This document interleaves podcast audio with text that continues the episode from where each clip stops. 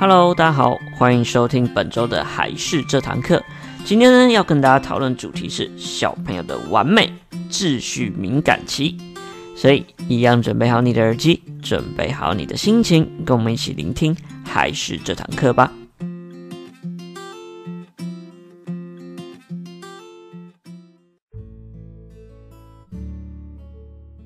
Hello，大家好，我是还是的木须，那欢迎听本周的还是这堂课。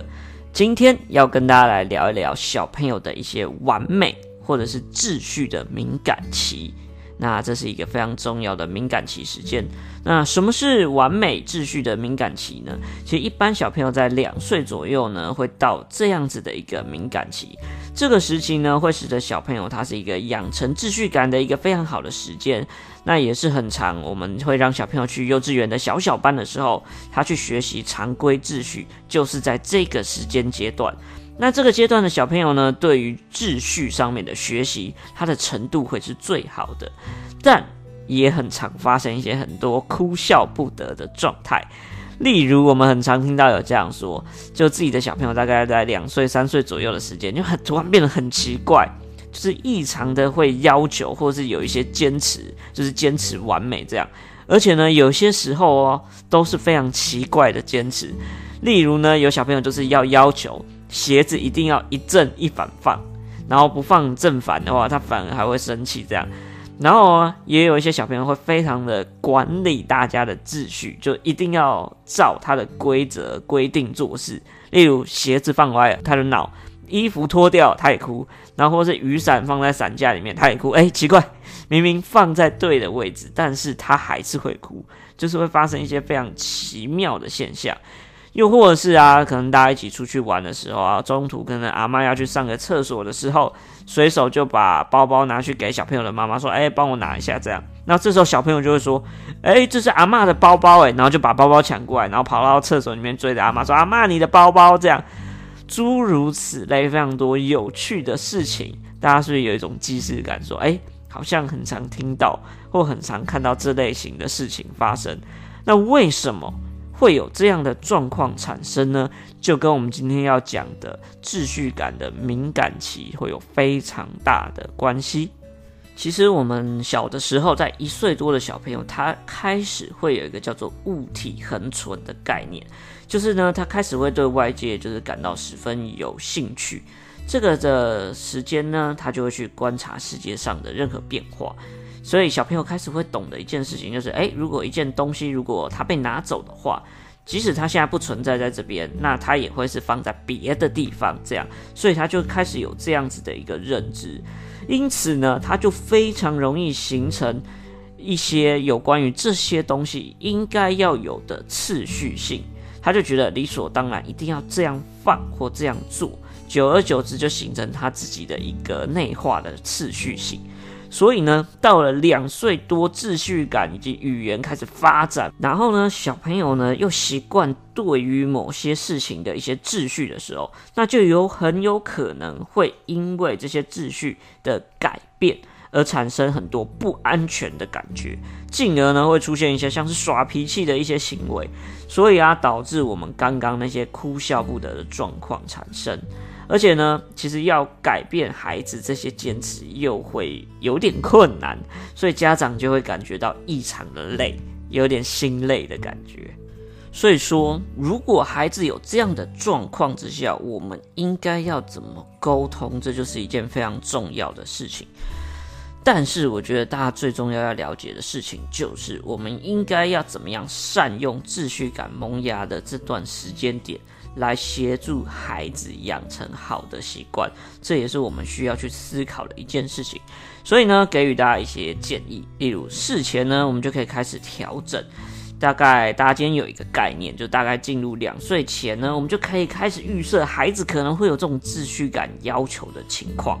所以呢，我觉得父母一开始呢，就要先注意到，可能把环境准备好。例如环境是比较混乱的、比较脏的、比较乱的，那当然小朋友培养出来就是比较混乱的敏感性，所以呢就会有一定的一些哭笑不得的状况。所以呢，我们可以在事前先调整好、准备好，让他进入到这个环境当中，这样子的，你的秩序感培养才会是对的。再呢，第二点就是，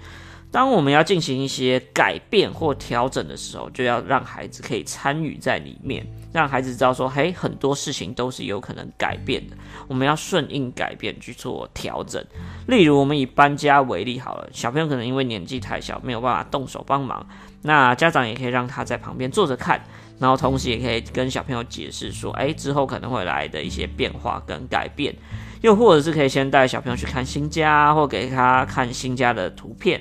那收拾的时候也可以跟他说：“哎，这是你的杯子，这是你的瓶子之类的啊，这是你的玩具。”这样呢，他就会有一些期待感，然后也可以让小朋友对于未来的改变先有个心理准备，然后呢，也透过变成期待感的概念，让他可以顺应说：“哎，这个变化是好的，是可以接受的。”等于是说，让孩子对于改变的态度也有所成长。这样子的话，对于孩子未来的一些冲击呀，还有挑战性跟改变，也都会是比较正面的影响。在第三个建议呢，就是如果当小朋友的执着太超过了，然后家长可能感到非常无力的话，我自己觉得会生气是在所难免的。尤其是有时候是很着急的时候，可能正要出门，那小朋友又在这边乱，那情绪势必当然会非常难以控制。但我们今天讲了这个主题之后，麻烦有听到的家长要先提醒自己一下，就是大人呢要先放下自己成人的心跟成人的大脑，放慢速度一点。我们要去注意以及观察，还有倾听孩子已经在这个阶段，所以大家都知道，诶，他可能会有这方面的敏感期。所以呢，我们就要先意识到孩子正在经历到这个阶段，那当然会对很多事情还有很多规则会非常的讲究，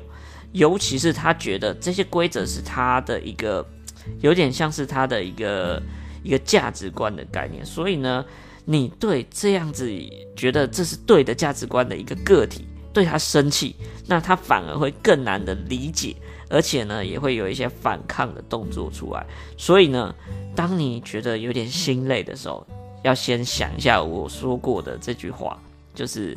生气其实是一定的，但是他正在经历一个非常重要的阶段，所以麻烦先稳住一下自己的脾气。再来的做法就会跟前面一样，因为呢，孩子简单来说，他会为了秩序的被破坏，所以就会去哭闹。那一旦呢，秩序就是维持原本的状态的话，他就会平静下来了。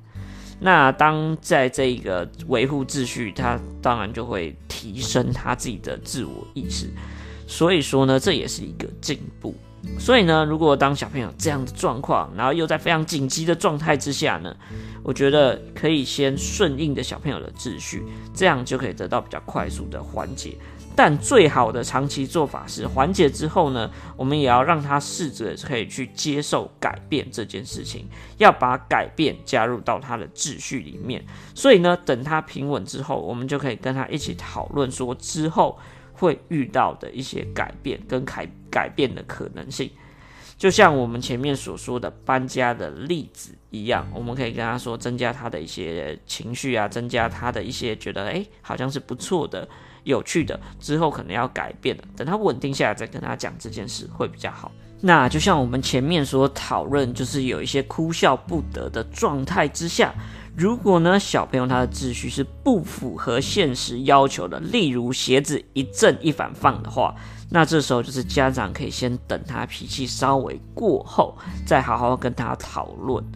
那或者是说，我们也可以透过模仿的方式，因为呢，两到三岁的小朋友的学习方式很多都是透过模仿来学习的，所以呢，大人就可以做一个标杆的概念，让小朋友来模仿学习，让他一步一步的改，就全家人都可以一起，哎，要把鞋子这样子摆会比较好，小朋友看久了也会知道要这样子模仿，这样子呢，他自己的这种秩序的概念才会进行一个转换。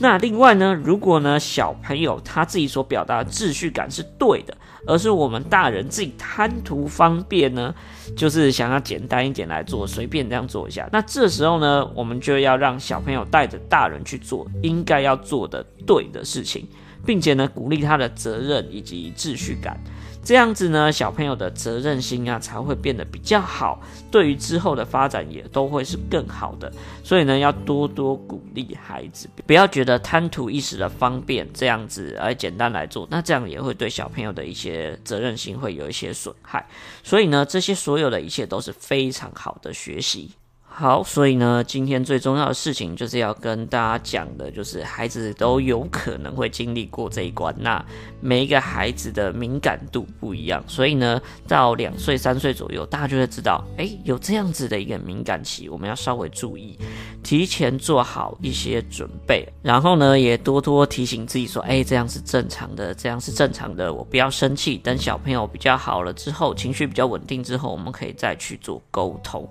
这样对孩。孩子自己之后的一些像是自信心的养成，然后养成一些比较偏向于完美主义的概念，这样子的话，都对于小朋友未来会有蛮好的帮助。所以提供这些建议给大家来参考一下喽。好，那非常谢谢大家的聆听，我是还是的木须。那一样喜欢我们的话，记得要按赞我们粉丝团以及订阅一下我们的 Podcast。另外呢，我们最近 YouTube 呢也会把 Podcast 的一些内容呢做成影片放到 YouTube 上，所以呢也欢迎大家到 YouTube 搜寻我们还是，或你打还是这堂课，基本上都找得到。好，那我们下个礼拜再见，我是木须，拜拜。